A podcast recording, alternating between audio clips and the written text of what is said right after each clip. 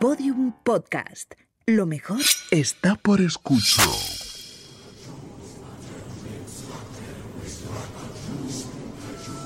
Elena, en el país de los horrores. Con Elena Merino en Podium Podcast.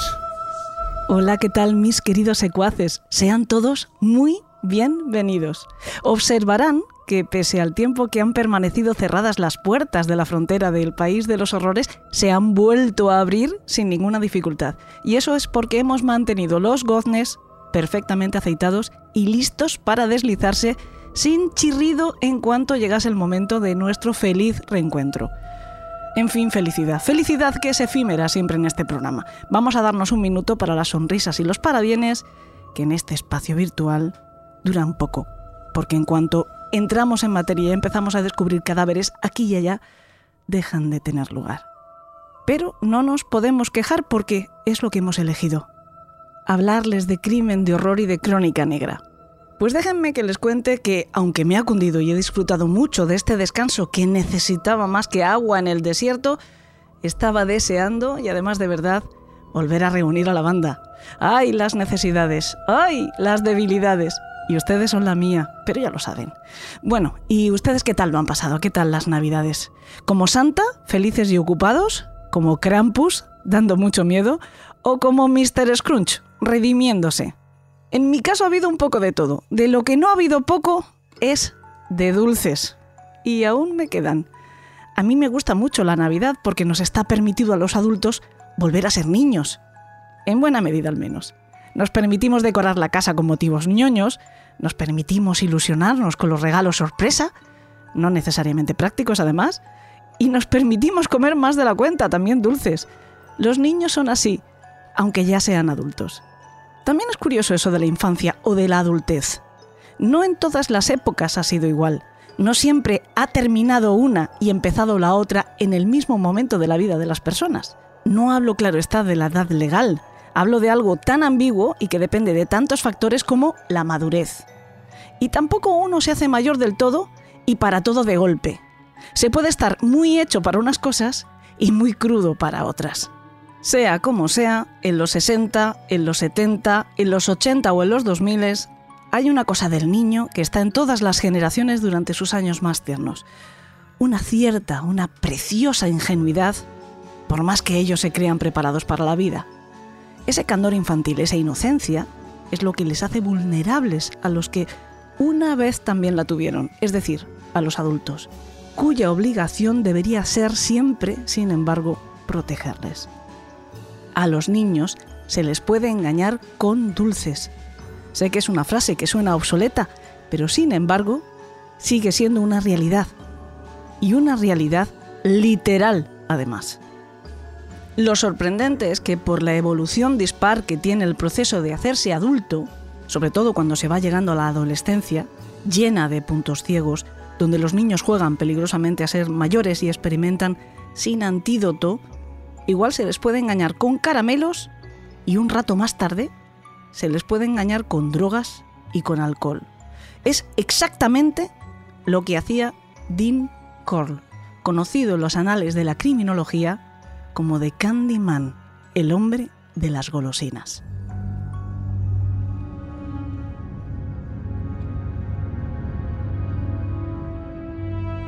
Como ya se figurarán, no solo hacía eso con los niños a los que atraía repartiéndoles dulces. Llegaremos a esa parte terrible del caso de hoy, aunque no empieza ahí. Empieza, como en tantas otras historias de asesinos en serie, con una infancia difícil. Dean Arnold Korn nació el día de Nochebuena de 1939, en Fort Wayne, en Indiana, siendo el primer hijo del matrimonio formado por Arnold, electricista, y Mary Emma, por aquel entonces ama de casa. Esta pareja, pese a que tenía continuas peleas que les llevaría a divorciarse, llegaron a tener un segundo hijo, Stanley. Dean era un chico bastante tranquilo, era un chico tímido, era un chico serio, no un estudiante brillante, sino más bien promedio, pero iba sacando adelante sus estudios. Pese a eso, el padre les aplicaba severidad a los niños. Al menos los siete primeros años de la vida de Dean Después es cuando llegó el divorcio de sus padres. Y cuando esto ocurrió, toda la familia se trasladó a Memphis, a Tennessee. Esto fue duro, sobre todo para los niños, que pasaron de vivir en una casa confortable, con comodidades, que su madre vendió, a hacerlo en un tráiler lleno de precariedades. Solo para estar cerca de Arnold, para estar cerca del padre, porque marido y esposa se habían separado, pero ella no quería que sus hijos se alejaran de su padre, que se encontraba movilizado por las fuerzas aéreas en la ciudad. Recordemos que estamos hablando del año 45 y todavía no había terminado la Segunda Guerra Mundial. Imagino que precisamente esa proximidad es lo que hizo que ciertas brasas en la pareja permanecieran encendidas y poco después volvieron a darse una segunda oportunidad, de hecho se volvieron a casar. Y la familia, nuevamente reunida, se mudó a Pasadena, a un suburbio de Houston. Y casi podríamos decir que es lo único que hicieron juntos, porque se casaron y se divorciaron en el mismo año, 1950, con apenas unos meses de diferencia. Para colmo de males, a Dean le diagnosticaron un soplo cardíaco, que al parecer era fruto de una fiebre reumática que había padecido cuando tenía solo siete años, pero que nadie supo ver, ni le diagnosticaron ni le trataron. Este soplo hizo que le prohibieran desarrollar ninguna clase de actividad física que requiriese el más mínimo esfuerzo. Imaginen un chaval de 11 años, de por sí tímido, y en los Estados Unidos, donde la base de la educación y de la socialización son los deportes, sin poder practicar ninguno. Pero bueno, él encontró otro camino para no quedar del todo aislado, que fue la música. Ingresó en la banda de la escuela y se hizo trombonista. Por aquel entonces, Mary se había llevado a sus dos hijos a vivir a casa de sus hermanas, pero pronto iba a llegar una nueva mudanza porque ella conoció a otro hombre, a Jake West, un viajante vendedor de relojes que pronto se iba a convertir en su nuevo marido, en padrastro de sus dos hijos y también en padre de su hija Joyce. Todos juntos se establecieron en Vidor, también en Texas. Allí fue donde Mary comenzó un pequeño negocio de elaboración de dulces de nuez. Sus dos hijos mayores le ayudaban. Dean se dedicaba a recolectar nueces y también repartía los pedidos. Él trabajaba con su madre después de salir de la escuela. Lo estuvo haciendo hasta que se graduó en 1958. Después, toda la familia volvió a empacar y regresaron a Houston, a un barrio a las afueras llamado Houston Heights. Eso sí, Dean casi tuvo que pasar de largo porque a petición de su madre se trasladó poco después a Indianápolis para poder cuidar de su abuela que se había quedado viuda. Estando allí, se echó algo así como una novia, una muchacha llamada Wanda. Y digo algo así porque la relación, la verdad es que no avanzó prácticamente nada en los dos años que duró. O mejor dicho, el chico no hizo avances hacia la chica en todo ese tiempo. Recuerden que hablamos de los 60, que lo normal era que él diera los pasos hacia adelante y en todo caso ella lo frenara. Pero entre Carl y su chica ocurrió todo lo contrario. Ella de hecho precipitó las cosas pidiéndole matrimonio y él la rechazó. De hecho, eso fue lo que terminó el romance. De hecho, después de esa petición, Wanda no volvió a saber nada de Dean. El caso es que cuando Dean regresó a Houston, dos años más tarde, el negocio había progresado. Su madre había convertido el garaje en una tienda y una pequeña factoría de dulces de nuez, llamada Pecan Prince Candies. Él se instaló en un pequeño apartamento justo encima de la tienda. Pero en el 63, Mary volvió a divorciarse del relojero, quien además tenía a su nombre el negocio de los dulces, esto en principio no supuso un gran problema porque refundaron la compañía con el nombre de The Corn Candy Company, pusieron a Dean como vicepresidente, a Stanley como secretario tesorero y siguieron creciendo. En cualquier caso, Dean iba compaginando estas obligaciones con la empresa familiar con un trabajo como electricista para la compañía Houston Lighting and Power, que de alguna manera también era seguir con el negocio familiar, porque como electricista seguía los pasos de su padre, que ya lo era, con quien además mantenía una buena relación. Sin embargo, una nube negra se iba a cernir sobre Dean por primera vez en su vida. Hasta entonces, sin mácula. Un joven adolescente que trabajaba en la fábrica de dulces le acusó de haberle hecho insinuaciones sexuales, lo que hoy entendemos por acoso. En algunas fuentes esa víctima de acoso fue una chica.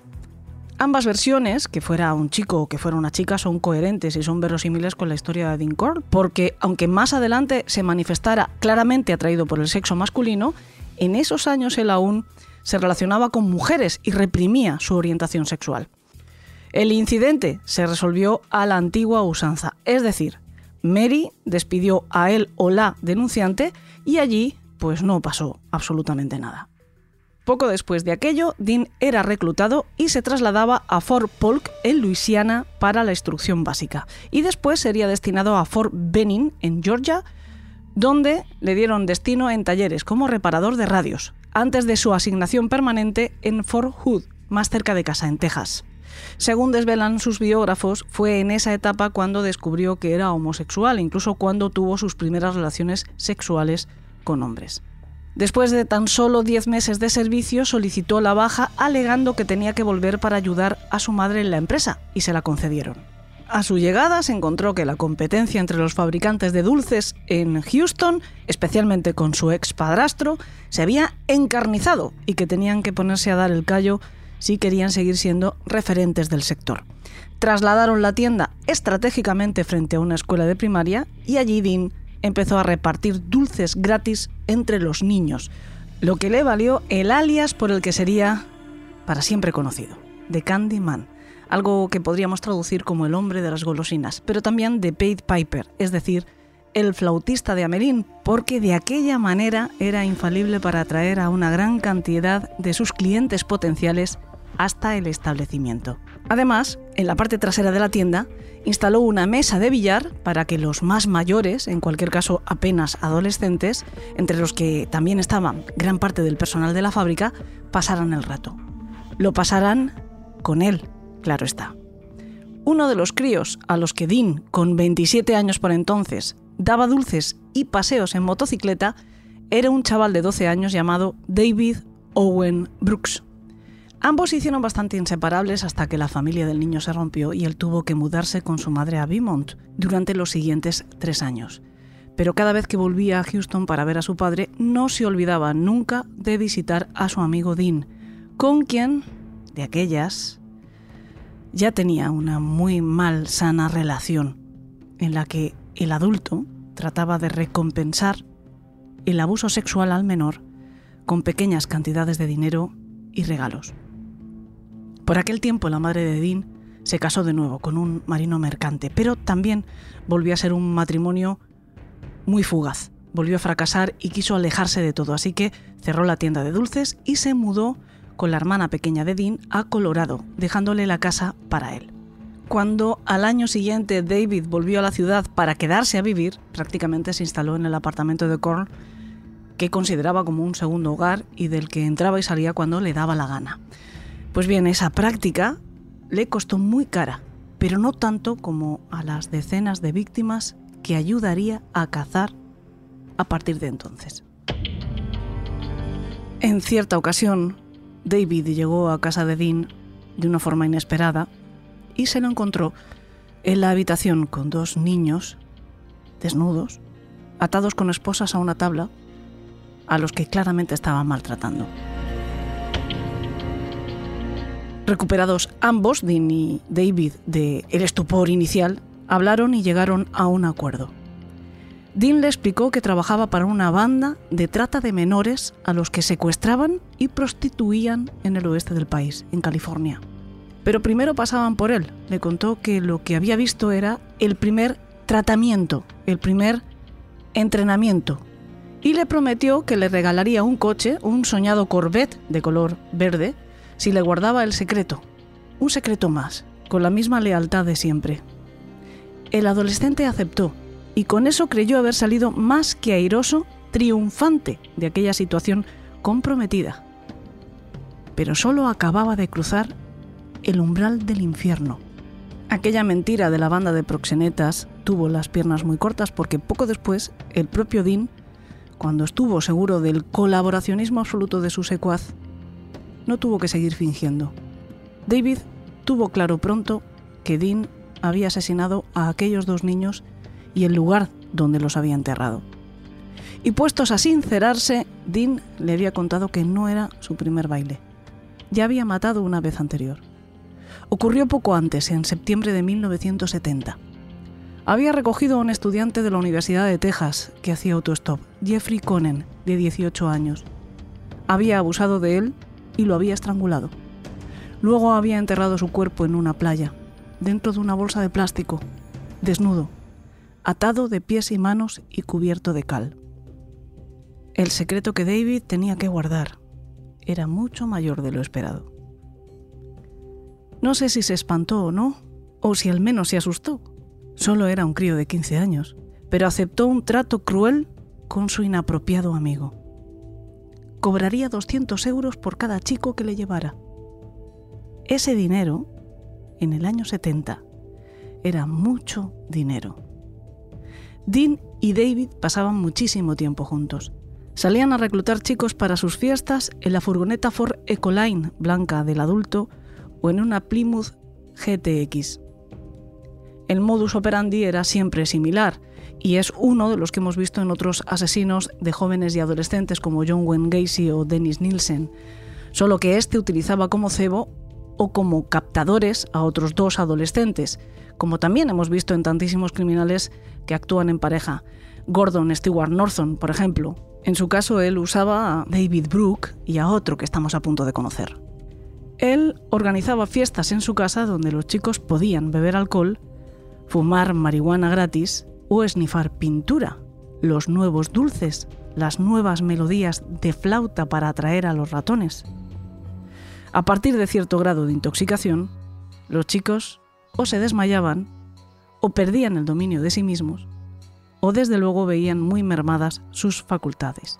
Entonces los engañaban para que se pusieran unas esposas, de nuevo como John Wayne Gacy, o directamente los arrastraban a la fuerza hasta la cama o hasta una tabla de tortura preparada ex profeso y apoyada contra una pared, los ataban y los desnudaban. Después, Cor los violaba y torturaba durante horas. A veces, si el chico tenía la mala suerte de gustarle especialmente, durante días.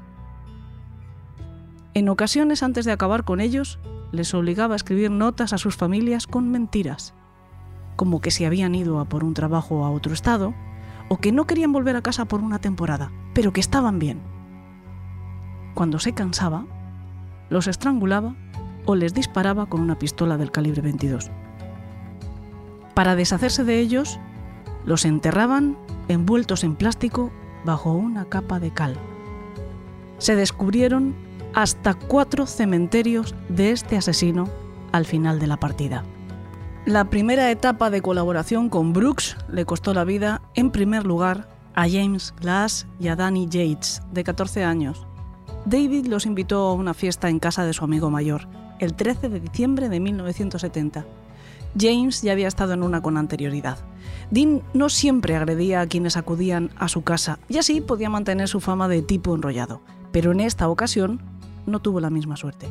Su cuerpo, junto con el de su amigo, fueron enterrados en el suelo de un cobertizo para guardar botes que Cole había alquilado al suroeste de la ciudad. Seis semanas después, juntos, David y Dean se encontraron con dos hermanos, Donald, de 15 años, y Jerry Waldrop, de 13. Volvían de casa de un amigo cuando fueron interceptados y seducidos con los planes de diversión clandestina de Candyman y siguieron idéntica suerte a la de las dos víctimas anteriores. En primavera del año siguiente les ocurrió lo mismo a Randall Harvey, de 15 años, a David Hilligest, de 13, y a Georgie Malley Winkley, de 16. Estos dos últimos fueron asesinados juntos el mismo día. Los padres de todos estos niños los buscaban desesperadamente, pero contaban con muy poca ayuda de las autoridades. Casi todas las desapariciones eran calificadas como voluntarias, pese a lo que pudieran decir los padres de sus propios hijos, como que eran niños buenos, como que eran niños responsables que jamás se habrían escapado, que no tenían motivos porque no había problemas en sus hogares, o algo tan simple como que las notas que habían recibido eran falsas. Sí era a veces la letra de sus hijos, pero no desde luego su ortografía, demasiado correcta, por lo que sin lugar a dudas, alguien más culto les había obligado a redactarlas. Incluso los padres presentaban argumentos tan indiscutibles como que nadie, ni niño ni adulto, se escaparía de casa llevando solo un traje de baño y 80 céntimos para comprarse un helado. Pero ni por esas. Los padres se las tenían que apañar solos. Hay que señalar que todos estos chicos desaparecían en el mismo barrio, en Houston Heights, uno de los más antiguos de la ciudad, algo deteriorado, habitado sobre todo por clase trabajadora blanca, gente humilde al fin y al cabo. Organizaron partidas de búsqueda e imprimieron pasquines con la cara de sus hijos para buscarlos por doquier. Otros chicos, amigos de los desaparecidos, les ayudaban en el reparto.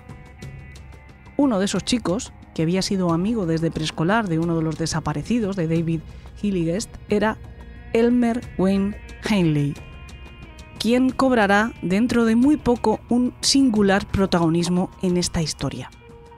Carl se mudaba continuamente de casa, pero siempre dentro del mismo barrio, de los Heights. Alquilaba un apartamento y se quedaba solo unas pocas semanas para buscar después un nuevo cuartel general. Obviamente intentaba ser precavido dadas sus actividades. Lo que permanecía inmutable era la buena y fructífera relación con su socio adolescente David Brooks. El 17 de agosto de 1971 recogieron a Rubén Watson Haney, de 17 años, que volvía a casa del cine. Acabó en el cobertizo para barcas como los anteriores.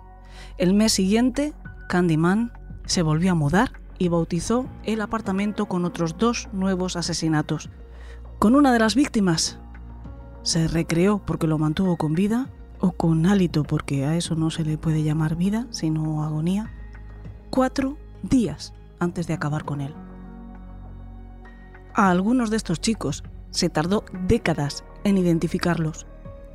Al último, de hecho, se le puso nombre en 2011, 40 años después de su asesinato. Una de las víctimas, de hecho, sigue a día de hoy siendo un desconocido. Les robó la vida y hasta su memoria.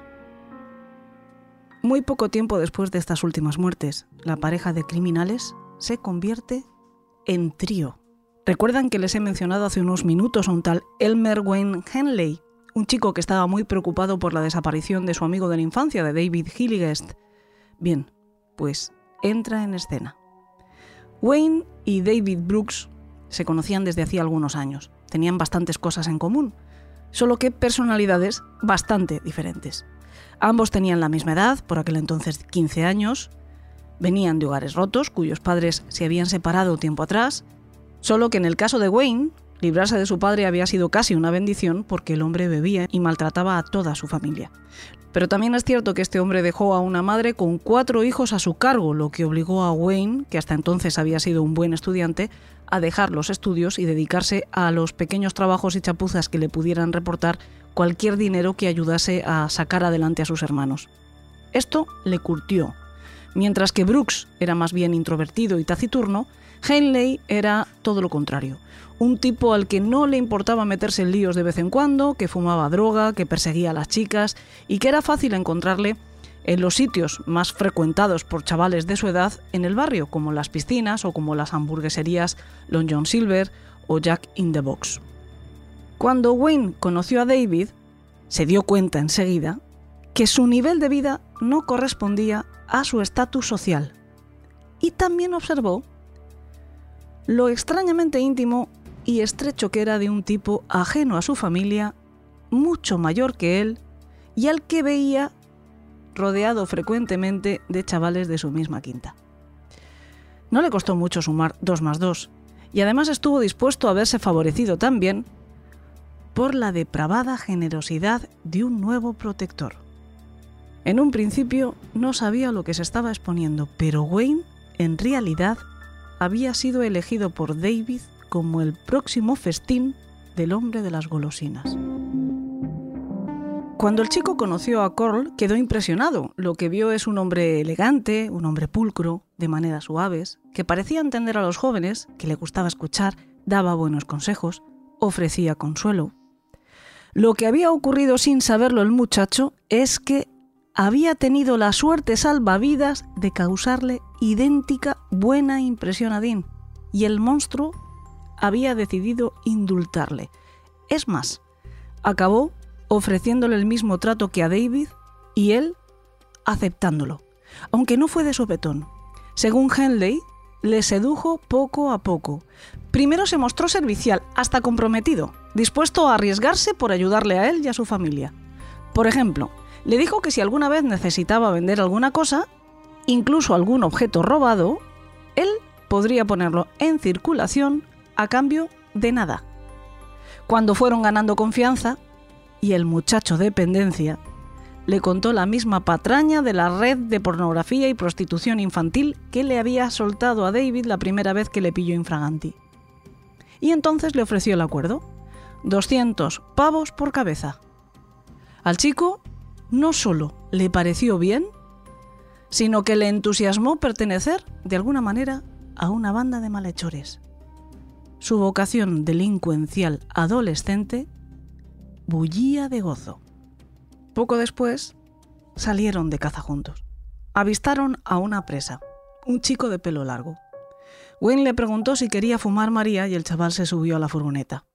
En casa de Korn, le engañó mostrándole unas esposas supuestamente amañadas. Él se las puso teniendo las manos en la espalda y se las soltó con la misma facilidad. Le hizo creer que las esposas eran de mago, con un mecanismo para abrirlas automáticamente. En realidad, había llevado la llave escondida en el bolsillo trasero de su pantalón, y el chaval cayó en la trampa de intentarlo él. Wayne le dejó a merced de Korn después de que éste le hubiera amordazado. Se suponía que iba a ser vendido a la red de esclavitud sexual. Un destino horrible, pero mejor que el que le esperaba en realidad. Al día siguiente, Henley cobró su recompensa, 200 dólares. Dos días después, supo que el chico había muerto después de ser torturado y violado por Cole. Aún así, no fue a la policía. Ni siquiera cuando descubrió que ese había sido el mismo destino que había corrido su amigo David Healy Guest. Lo que hizo Henley, en lugar de parar al asesino, fue llevarle una nueva víctima. Otro amigo de toda la vida, Fran Aguirre, otro adolescente que trabajaba en una de las hamburgueserías donde solía ir a matar el tiempo. En esta ocasión, además, tuvo que ayudar a enterrarlo. Y siguió colaborando, él y David, eligiendo entre todos los chicos del barrio a los que le resultaba más fácil persuadir, a sus propios amigos. El siguiente fue Mark Scott, de 17 años, un viejo conocido de ambos socios de Corl. Fue secuestrado un mes después que Aguirre. En este caso, se resistió, luchó con fuerza por su vida, incluso consiguió hacerse con un cuchillo y amenazó con apuñalarles. Pero se rindió cuando vio a Henley apuntándole con la pistola de Corl. De esa manera pudo reducirle, atarle, torturarle, violarle y estrangularle. Después, los tres lo enterraron, junto con otros muchos chicos que le habían antecedido, en High Island Beach. Houston Heights es una zona relativamente pequeña de la ciudad y cuando se acumulan más de una docena de desapariciones de adolescentes debería notarse. Pero la policía seguía empeñada en que eran desapariciones voluntarias. Y mientras, la tapadera de Dean Corll funcionaba de fábula. Y otra vez he de compararle con John Wayne Gacy, el buen vecino, el de las barbacoas, el de las subastas solidarias, el payaso que animaba a los niños hospitalizados y que acabó con la vida de 33 adolescentes, después de torturarles y violarles. Bien, pues el hombre de las golosinas, Candyman, era también un vecino intachable a los ojos de los demás. Sus arrendatarios siempre se apenaban cuando dejaba los apartamentos porque había sido el mejor inquilino que habían tenido. Por supuesto, desconocían que sus casas habían sido el escenario de horribles crímenes. Sus compañeros de trabajo lo consideraban cumplidor y responsable. Todo el mundo destacaba lo amable que era, lo educado que era, hasta su novia. Sí, su novia, porque Dean la tenía desde 1968. Betty Hawkins, una madre divorciada que conoció a Corl cuando aún trabajaba en la fábrica de dulces. A ella nunca le extrañó que no quisiera mantener relaciones sexuales. Él le decía que quería guardarse para el matrimonio. Y si ella le preguntaba cuándo ocurriría eso, él le explicaba que no tenía suficientes recursos para hacerse cargo de la familia. Ella entonces le animaba diciéndole que podía ponerse a trabajar, pero él le respondía que de ninguna manera, que cuando fuera su mujer, él la mantendría y ella no tendría que volver a trabajar nunca. Y aunque aquello fuera la pescadilla que se mordía la cola, a ella le parecía muy romántico, muy noble y muy decente. Tanto como para hacer que sus hijos le llamaran papá. Tanto como para ver con buenos ojos que sus hijos, o David, o Wayne, a veces todos a la vez, estuvieran presentes en casi todas sus citas. En fin, ¿qué les voy a decir? Algunos adultos no pierden esa inocencia que decía yo al principio, que es patrimonio de los niños. Pero es verdad que para Wayne y David, de alguna manera, desviada, atroz y pervertida, Corl se comportaba como un padre que ellos no tenían. Por ejemplo, les sacaba de muchos líos y daba la cara por ellos. Wayne en los siguientes dos años fue arrestado dos veces, la primera por agresión y la segunda por robo, y quien estuvo ahí fue su pederasta amigo. Se ocupaba de los arreglos de su casa familiar o del coche de su madre, tanto que la señora Henley le invitaba a cenar por Pascua. De eso se valió y de eso se aprovechaba Corn. Y como compensación en esa enfermiza relación dependiente, Wayne y Davy le iban proporcionando víctimas de entre sus propios amigos. Y no de entre, porque llegó a un punto de frenesí homicida que sus dos cómplices se quedaron casi sin conocidos previos a toparse con este maldito sádico. Al principio, su destino no parecía preocupar a Dean o Wayne. Ellos cazaban para su líder, o hacían de cebo, llevaban a la presa hasta la guarida del ogro, ayudaban a neutralizarla drogándola, emborrachándola y atándola con ardides, pero después lo dejaban a la merced del hombre de las golosinas. Ellos se limitaban a lavarse las manos como Poncio Pilato. Después, eso sí, regresaban para ocultar el crimen, lo que básicamente consistía en enterrar los cadáveres. Pero la actitud de estos dos era tan fría, tan despiadada, que incluso se ponían a pescar con el cuerpo de un amigo en el maletero del coche en el mismo paraje que le iba a servir un rato después, cuando hubieran cogido suficientes peces o se hubieran hartado de intentarlo, como tumba. Fueron a peor, por supuesto. Llegaron a participar activamente al menos en las muertes. Digo al menos porque también se sospecha que participaron en las torturas y quién sabe si en los abusos sexuales. Como un cirujano que deja la costura de las heridas a sus estudiantes, Corl dejaba que sus chicos acabaran con la vida de aquellos de los que se había hartado de abusar.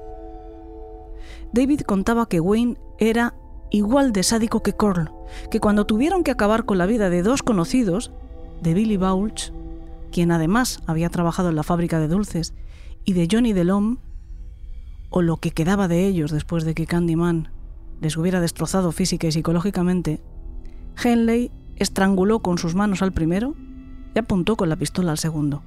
Como el chico permanecía con los ojos cerrados, le llamó, Oye Johnny. Y cuando giró la cara fue cuando le descerrajó un tiro que le atravesó la cara pero no le mató. Aún se oyó al pobre chico suplicándole que no lo hiciera, pero Henley lo remató como había acabado con el primero, usando sus propias manos.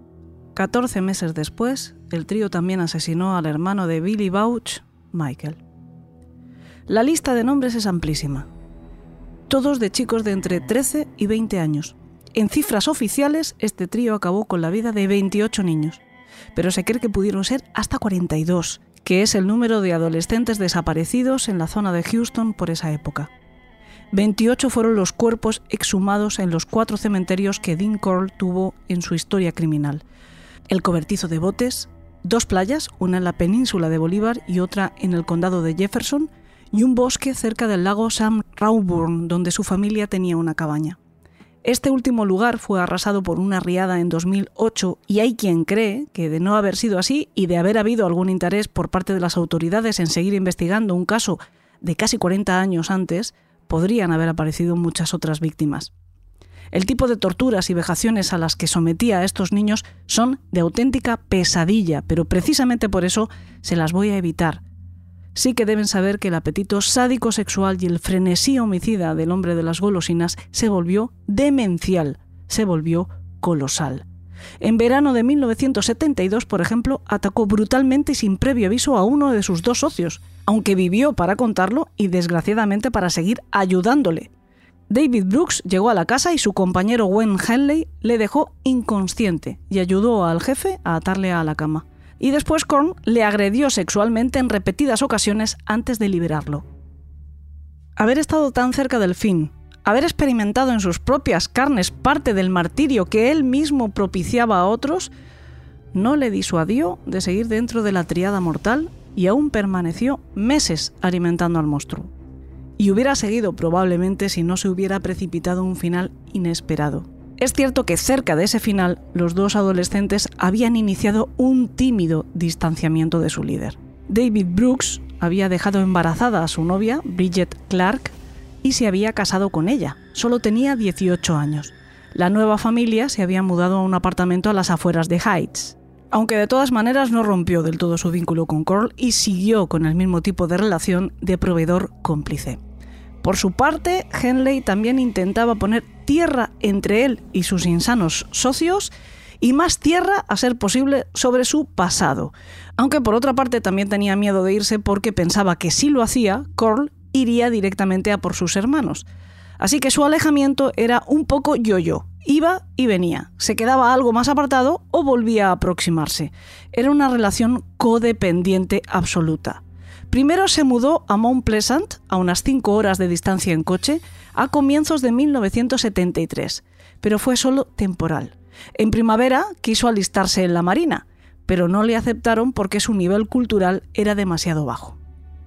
En un giro bastante cínico de la vida, Wayne Henley salía entonces con Rhonda Williams, de 15 años, la que fuera novia de Frank Aguirre, el amigo al que había servido en bandeja a Corn para que acabara con su vida al comienzo de su acuerdo.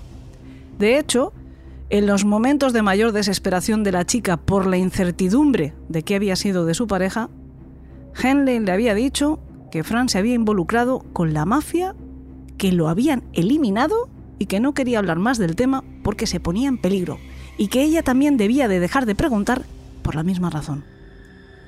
Sea como fuere, Ronda, que tenía muchos problemas propios desde que su madre murió, siendo muy pequeña, y la dejó con un padre borracho y maltratador, que la había obligado a rodar entre el infierno que era su casa y múltiples hogares de acogida, había encontrado consuelo y apoyo en Wayne, que le prometía siempre que cuidaría de ella. Ambos incluso habían planeado fugarse en septiembre juntos. De hecho, Dean Korn los había invitado a marcharse con él a Colorado. Esos eran los planes que tenía Korn para finales de ese verano, aunque quizás solo los planteaba en su cabeza como quien trata de asirse a una tabla de salvación porque desde comienzo de 1973 él mismo presentía que todo estaba a punto de acabar. Casi lo necesitaba. A principios de año le diagnosticaron un hidrocele, una inflamación testicular por acumulación de líquido. Se asustó muchísimo, sobre todo porque no se veía capaz de pagar la cuenta del hospital si tenía que ser intervenido. Este problema fue lo único que consiguió frenar durante unos meses su escalada criminal de los últimos cuatro años. Su carácter cambió, aunque solo a ojos de quienes conocían su lado más vulnerable. Dean Korn era un puzzle muy complejo cuya imagen completa solo conocía él. Las personas de su vida tenían piezas de distintos fragmentos de ese puzzle, trozos de una fotografía que de ninguna manera permitían imaginar que se veía en el pedazo siguiente o en la parte borrosa. Sus compañeros de trabajo no destacaban nada de él, aunque agradecían que fuera educado y un buen colega, solo cumplidor. Los vecinos agradecían que no fuera un hippie de pelo largo, sino un hombre de aspecto conservador y de buenas maneras, que no montaba líos. En resumen, para los poco allegados era lo que los americanos llaman un tipo vainilla, es decir, un tipo descafeinado, un tipo anodino. Su madre y su novia sí podían verle flaquear. En sus últimas semanas de vida, su novia Betty encontró muchos comportamientos extraños en Dean. En primer lugar, la llamaba él, cuando siempre había sido al contrario. Le contaba que estaba bebiendo demasiado, a veces incluso una botella de bourbon él solo. Betty le advertía que se cuidara la hipertensión. En cierta ocasión, Dean le dijo que tenía intención de dejar su trabajo y marcharse a Colorado, con su madre. Y le preguntó si ella y sus hijos estarían dispuestos a acompañarle, a lo que Betty respondió ilusionada y precipitadamente que sí. Llegó a preguntarle a los niños que qué les parecería si su madre y él se casaban y les traían una hermanita.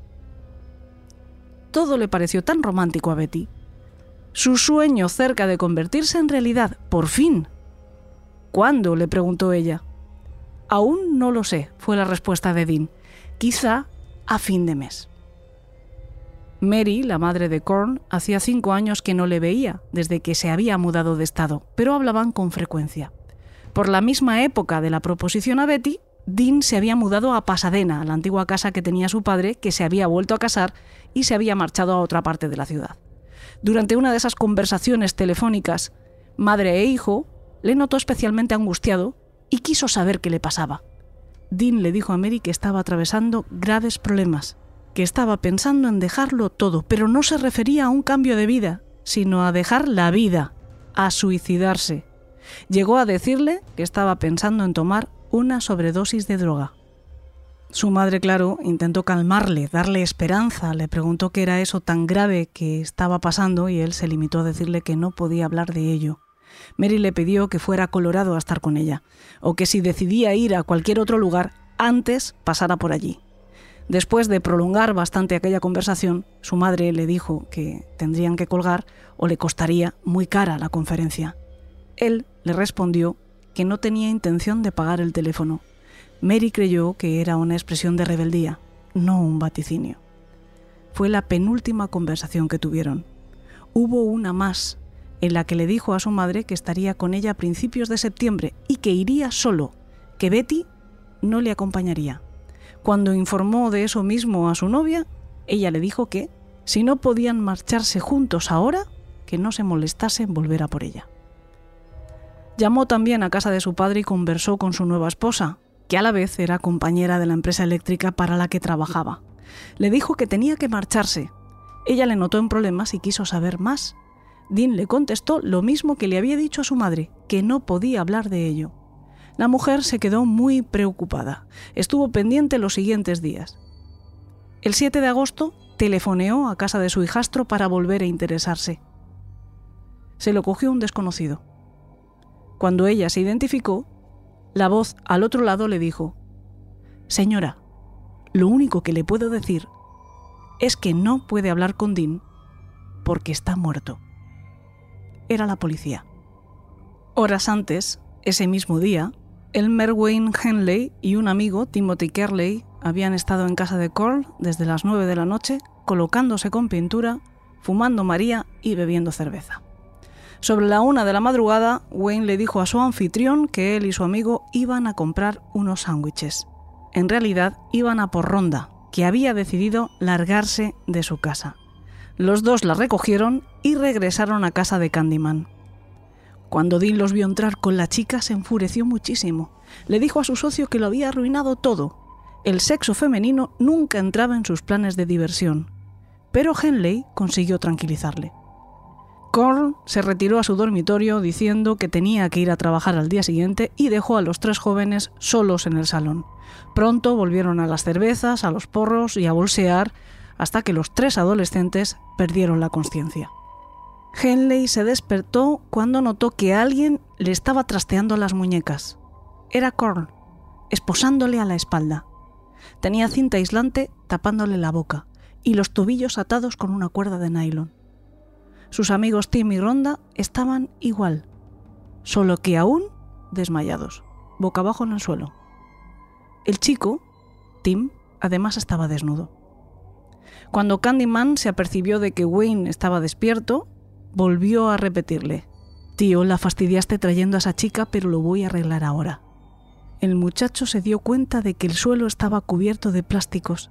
Él sabía perfectamente lo que significaba aquello y dada la situación en la que se había despertado, amordazado e inmovilizado contra el suelo, con un din que parecía fuera de sí, representaba muy, pero que muy mala perspectiva para él y para sus amigos. Pintaban bastos si no era capaz de improvisar algo rápido. Voy a mataros a todos, pero primero me divertiré. Ese último bramido de Dean Curl confirmaba lo que Henley se temía. Empezó a suplicar con sus gestos, a hacer audibles sus gemidos. Corl puso en marcha una radio a todo volumen y arrastró al chico hasta la cocina, lo puso de pie y le quitó la cinta que le tapaba la boca y le apuntó al estómago con la pistola. Te voy a enseñar una lección, le gritó. Wayne empezó a llorar. Empezó a suplicar por su vida, a invocar los años de amistad entre ambos y los buenos momentos que habían pasado juntos. Y luego acertó con la fórmula. Le prometió ayudarle a torturar y matar a los otros dos si a él le perdonaba la vida. Y llegaron a un acuerdo. Dean se encargaría de Timothy y Wayne de Ronda. Eso sí, fue Dean quien la despertó a patadas en las costillas mientras la chica todavía yacía en el suelo. Después de soltar a Wayne, le dio un cuchillo de caza y una orden. Córtale las ropas a ella. Y mientras él procedía obedientemente, Candyman hacía rodar el cuerpo de Tim sobre la tabla de torturas y le ataba a las esquinas los pies y las manos. Luego hicieron lo mismo con la chica. Los dos agresores se desnudaron, pero el que comenzó la acción fue Corl, para lo que tuvo que dejar su pistola sobre la mesita de noche. Su víctima, aún atada y amordazada, se resistía. Mientras, supuestamente Henley se estaba ocupando de Ronda, pero en realidad se estaba sintiendo cada vez peor y más culpable. Bebía y esnifaba de vez en cuando vapores de pintura de una bolsa que sostenía en la mano. La chica, sin embargo, se mantenía serena. Confiaba absolutamente en que él, lejos de dañarla, les salvaría. Y así fue. Henley cogió la pistola y le gritó a Corl que tenía que parar, que no iba a matar a más amigos suyos. Candyman levantó la vista y le dijo desafiante, Mátame, Wayne. Se lo repitió una segunda vez. Mátame. Y dio varios pasos hacia el chico. No vas a hacer nada, le desafió. Y entonces Wayne disparó seis veces contra su maestro. Mató al padre. Después liberó a sus amigos, llamó a la policía y los tres esperaron su llegada en el porche de la entrada. Eran aproximadamente las ocho y media de la mañana. Cuando llegó la policía, comprobó la escena y detuvo a los tres chicos. Henley gritó algo sobre niños muertos mientras lo metían en el coche, algo sobre que no le importaba ser descubierto porque necesitaba desahogarse. En comisaría contó con detalle lo ocurrido aquella noche y afirmó haber matado a Dean en defensa propia. Y Tim y Ronda corroboraron esa versión, así que en principio se dio validez a que Henley había cometido el homicidio para salvar la vida propia y la de sus amigos. Sin embargo, le preguntaron a qué se refería con aquello de otros asesinatos de niños. Y el joven dio una confesión detalladísima de las actividades del trío criminal en los últimos tres años.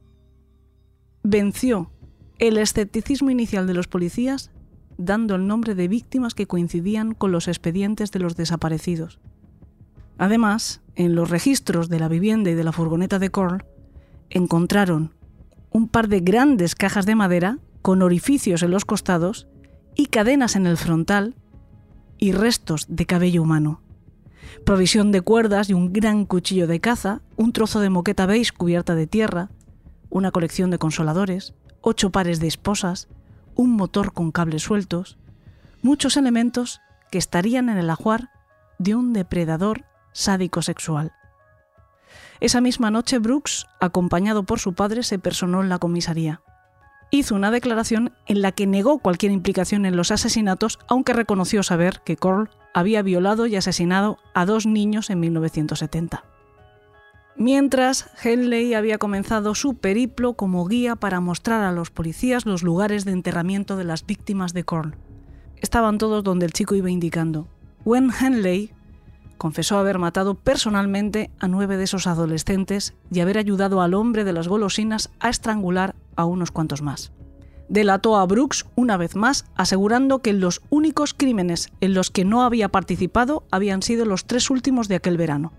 Ante esto, lo único que consiguieron de todas formas es que David Brooks ampliara su confesión reconociendo que había sido testigo de más asesinatos aparte de los dos primeros y que había ayudado a deshacerse de los cuerpos, pero nada más.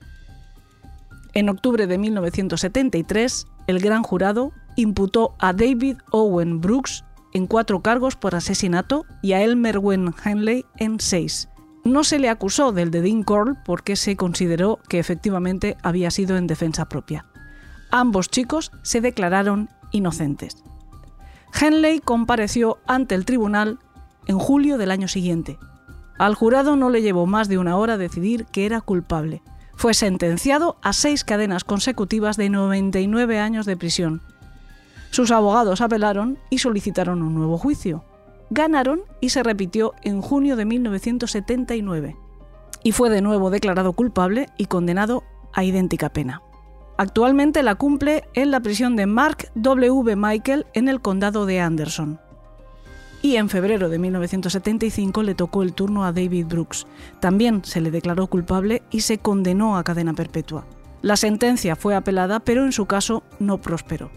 Murió el 28 de mayo de 2020 en plena pandemia, víctima de coronavirus. Tenía 65 años. Quedan algunos flecos sueltos de esta historia hilos densos, hilos oscuros y tóxicos, como los hilos de chapapote que conforman otros dramas, otras historias de victimización dimanadas de este tronco principal que les acabo de narrar. Y daremos cuenta de ello la semana que viene.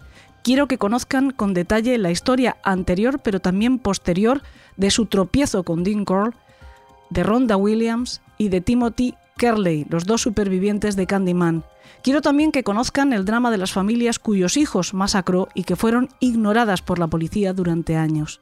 Tuvieron ocasión de pararle. Alguien le vio deshaciéndose de los cuerpos y denunció a la policía que llegó a acudir al cobertizo de barcas donde se amontonaban los cadáveres de las víctimas, pero hizo un registro tan superficial que no encontraron nada.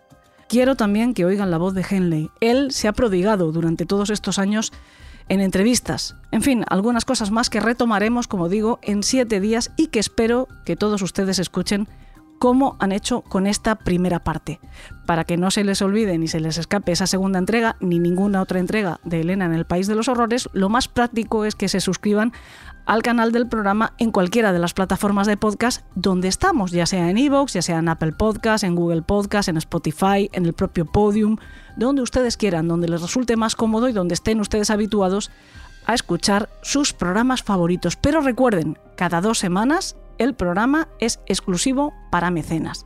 O sea, este lo pueden escuchar en abierto, gratuitamente, en cualquiera de esas plataformas que acabo de mencionar. Pero el de la semana que viene sí será solo bajo suscripción, en iVoox o en Apple Podcast, que son las dos plataformas que permiten la colaboración de mecenas para la creación de contenidos. Hacerlo, suscribirse, tiene un precio más que razonable, alrededor de un euro y medio al mes, sin ninguna obligación de permanencia, por supuesto, y que les da acceso no solo al programa de la semana que viene o a los programas que se vayan a producir para mecenas este mes, sino a todo nuestro archivo sonoro. Es decir, tendrán derecho, mediante este sistema, a acceder a toda nuestra fonoteca, que son, si mis ojos no me engañan al ver el contador de los archivos, 479 episodios hasta la fecha, porque no en vano somos el programa de este género, de Crónica Negra, o como prefiere todo el mundo llamarlo ahora, de True Crime, más veterano y longevo de la historia de nuestro país. Y fíjense que no he dicho podcast, que por supuesto también, he dicho programa. Esta es nuestra duodécima temporada. Yo sé que no está bonito presumir, pero es que me siento tan orgullosa del camino hasta aquí que me tienen que permitir que saque un poquito pecho. Además, no es mérito mío, o bueno, no es solo mérito mío, que es lo mejor de todo, sino que siempre he estado muy bien acompañada de grandes profesionales, de grandes compañeros a lo largo de todo este tiempo. Unos ya no están, pero tienen mi agradecimiento y mi cariño para siempre, y otros siguen construyendo conmigo País de los Horrores cada semana. Y yo no sé si les doy las gracias lo suficiente. Creo que nunca lo haré. A Alberto Espinosa, a Salva La Roca, a Fran Izuzquiza, a Irene Gaspar, a Lourdes Moreno y a todo el equipo de Podium Podcast, a Juan Ramón Pereira, a Juan Manuel García, Pincho, a Manu Carballal, en fin, a muchísima gente. Pero oye, que me estoy poniendo que esto parece la despedida y no lo es, que todavía nos falta una estación en este trayecto, la del Club de los Marineros Muertos. Elena, en el país de los horrores. Y hablando de agradecimiento y hablando de orgullo de banda, cuando yo entro en el viejo club, que para mí siempre tendrá olor a humo de velas y tabaco, porque hay que mantener vivo, aunque sea en la imaginación, el recuerdo del origen de este rincón del país de los horrores, yo me emociono con la cantidad de historias que hemos conseguido atesorar, con la cantidad de talento que han derramado para nosotros y para ustedes tantos amigos escritores que crean sus relatos para el Club de los Marineros Muertos, como Coldo Azpitarte, que vuelve con un cuento titulado Caramelos, Caramelos, Caramelos.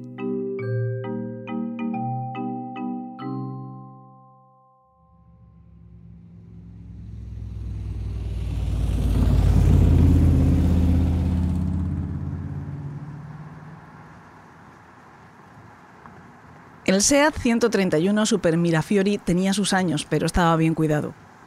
Era un modelo 2000 CLX, cuyo color dorado era más un marrón que coqueteaba con el naranja, pero en el momento de su fabricación, 1981, alguien creyó que le dotaba de una distinción difícil de comprender dos décadas después. Sonaba en el radiocassette Blau Punk reversible Caramelos de los Amaya, un hit de gasolinera con el que generaciones de familias habían realizado el éxodo canicular hacia el Mediterráneo.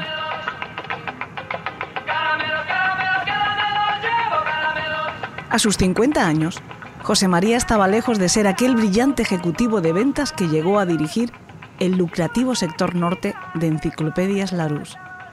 Un oscuro incidente con la sobrina del director general acabó con su espectacular carrera y casi dio con sus huesos en la cárcel. Aquella putita en minifalda tenía solo 15 años, pero parecía mucho mayor. Alegó entonces José María. Pero quienes lo conocían sabían de su debilidad por las jóvenes y siempre les había incomodado sus comentarios acerca de las colegialas y sus uniformes. A la compañía no le interesaba que llegara a la prensa la noticia de que el jefe de sus vendedores a domicilio era un presunto violador y pronto echaron tierra sobre el asunto. El acuerdo extrajudicial se llevó sus ahorros, la casa de veraneo y a su familia. Sus hijos no quisieron volver a verle y su mujer pronto rehizo su vida junto a un hombre decente que casualmente trabajaba con ella en el mismo hospital. José María tardó unos años en encontrar un nuevo trabajo y decidió mudarse a Madrid, donde consiguió rehacer su vida en el anonimato. Lo único que conservaba de aquella época era este Super Mirafiori equipado a todo lujo un trasnochado vestigio de épocas mejores. Sentado en el asiento de su coche, José María fumaba un fortuna mentolado mientras esperaba a que los jóvenes salieran del instituto. Llevaba una década como comercial de Damel, visitando kioscos y tiendas de chuches de toda la comunidad madrileña. Pero ahora que la empresa de frutos secos se había hecho con las acciones de los creadores de los chicles Chey y los mundialmente famosos palotes, su trabajo estaba de nuevo en el alero. Su nuevo jefe le había ordenado ir a repartir lotes de frutos secos y dulces a la salida de los institutos de la zona, tratando de llegar a un público que empezaba a gastarse el dinero en tabaco y otras hierbas. José María asumió la misión con notable escepticismo, ya que estaba convencido de que, aunque dieran cromos de fútbol con los chicles y fotos de cantantes con los palotes, aquellos jóvenes de 13 y 14 años asociaban las chuches con una infancia que se esforzaban por dejar atrás. Sin embargo, no era eso lo que le preocupaba. Lo que de verdad le angustiaba es que durante la última década había conseguido evitar tratar con adolescentes. No era fácil siendo comercial de chicles y caramelos, pero solía visitar las tiendas en horario escolar, cuando menos clientes había y más fácil era mostrar su género. Es verdad que durante ese tiempo se había masturbado viendo El Profesional o leyendo los tebeos de Ran Xerox, y hasta lloró viendo Beautiful Girls en el cine, pero había mantenido sus impulsos bajo control. Lo malo es que cada vez le costaba más retener aquellos pensamientos. Era el tercer instituto que visitaba esa semana y siempre había alguna jovencita que le miraba con una sonrisa intrigante cuando empezaba a regalar las bolsas de chuches. Le recordaré a su tío, se decía, pero en lo más profundo de su ser, se preguntaba si su tío la habría acariciado como él deseaba acariciarla. José María sudaba profusamente. Era un mayo especialmente caluroso y una vez más lamentó no tener dinero suficiente como para arreglar el aire acondicionado. Las jóvenes empezaron a salir al patio del instituto Era uno de esos centros concertados religiosos solo para chicas. Mierda, llevan todas unas putas minifaldas de cuadros, dijo para sí José María mientras apagaba tembloroso un cigarrillo apenas encendido. Las puertas del instituto se empezaron a abrir mientras José María abría el maletero de su coche y empezaba a sacar bolsas de plástico con el logotipo de Damel. La mayor parte de las jovencitas pasaron a su lado sin mirarlo. Algunas aceptaban la bolsa con un escueto gracias, apenas farfullado, no sin cierta mofa por parte de sus amigas. Pronto, aquellas adolescentes estaban sentadas en los bancos del parque cercano, refugiadas en las exiguas sombras que los fresnos proyectaban. Algunas fumaban cigarrillos, otras simplemente tomaban el sol o cuchicheaban con su mejor amiga. A ninguna parecía importarle su presencia. Si algo bueno tenía su incipiente barriga cervecera y el trasnochado bigote que llevaba, era que lo acercaba más a un actor de comedia española que a un depredador sexual. Los ronchones de sudor en los sobacos de su camisa azul y el hecho de que ésta portara varios lamparones acentuaban el patetismo de un hombre derrotado tiempo atrás. José María se dispuso a cerrar el maletero, donde aún quedaban un par de bolsas, con hastío evidente. En ese momento, una insinuante voz serpenteó a sus espaldas. ¿No has guardado una bolsa para mí? José María casi se golpeó con el portón del maletero mientras se giraba alarmado. Frente a él, una joven menuda, vestida a la moda gótica, camiseta negra de rejilla que dejaba ver un sujetador negro con su corpiño debajo, cinturón de tachuelas, pantalón negro de cuero y unos botines a juego. Su pelo, negro y cuidadosamente despeinado, hacía resaltar aún más unos ojos negros convenientemente dibujados con rímel. Puede que no tuviera más de 15 años, pero sus ojos eran de una profundidad insondable, como si hubieran vivido miles de años. ¿Quieres una bolsa de chuches? Balbuceó José María. ¿Por qué no? De algo hay que morir, ¿no? respondió la joven con enigmática sonrisa. José María, tembloroso, sacó una bolsa del maletero y se la dio a la joven. Gracias, José María, respondió ella a sus espaldas. Por unos instantes, José María se preguntó si la joven era alguna vecina de su barrio que lo había reconocido hasta que cayó en la cuenta de que llevaba la tarjeta identificativa prendida en el bolsillo de la camisa. Desde la compañía habían insistido en que se identificara ante los bedeles como un agente comercial autorizado para evitar suspicacias y casi lo había olvidado. Cerró el maletero de golpe y se dispuso a arrancar el coche. Una oleada de aire frío empezó a inundar el coche. Parece que el aire acondicionado ha vuelto a funcionar, pensó José María mientras trataba de meter la marcha atrás. En ese momento, la joven gótica golpeó el cristal del copiloto. ¿Sería mucho pedir que me acercaras al pueblo? Si te pilla de paso, claro. Preguntó ella con esa voz grave, casi susurrante. Era una petición, pero tenía algo de exigencia. Y a José María aquello le excitó. Antes de que hubiera tenido tiempo de responder, ella estaba sentada a su lado.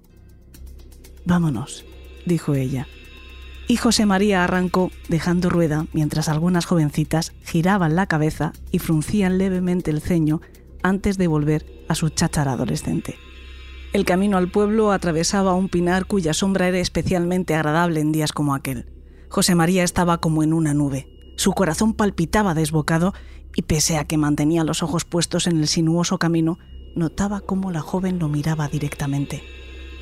José María, empezó ella mientras ponía la mano en su pierna. Métete por el cortafuegos a la derecha.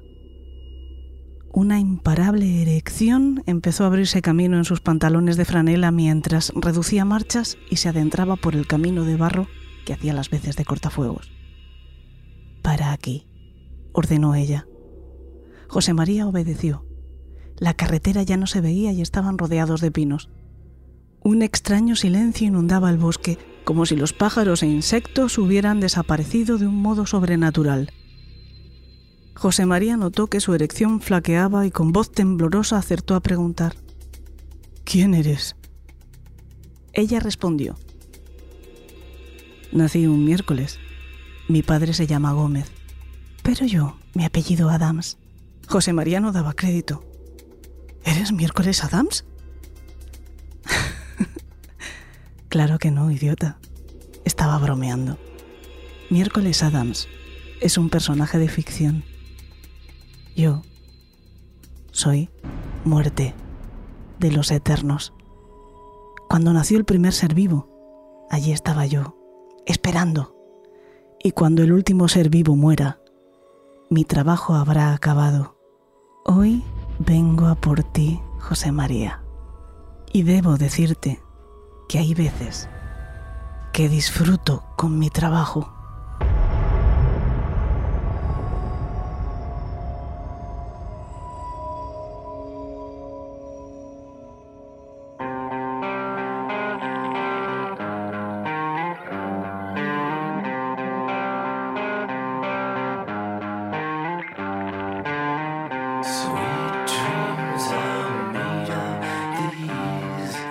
Coldo Azpitarte, el autor de este cuento, es, por cierto, como ya habrán notado por sus relatos, un gran amante de los cómics. Y no solo eso, también es un gran sabio al respecto, una especie de enciclopedia que conoce autores, personajes, ediciones y todo lo que se puede saber del género.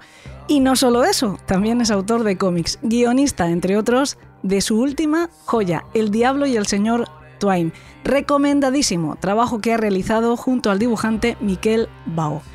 Y no solo eso, también es médico, es nuestro doc y pueden escuchar su experta opinión, por ejemplo, en nuestro spin-off Dalia Negra. En fin, que breve se hace siempre lo que a uno le gusta, que breve se hace lo placentero, aunque sea un placer espinoso como este que nos une, el de sumergirnos en lo más profundo del alma humana. Pero es que apenas habíamos vuelto a encontrarnos y ya tenemos que despedirnos otra vez. Solo hasta la semana que viene, prometido. Mientras, si no lo han hecho aún, pueden escuchar el último programa de nuestros hermanos de la Escóbula de la Brújula, donde he tenido el placer de asistir como invitada para hablar de crímenes y creencias, de crímenes esotéricos. Espero que también les guste. Mismo sitio, misma hora, en siete días. Aunque después del programa de hoy, no sé si despedirme deseándoles dulces sueños.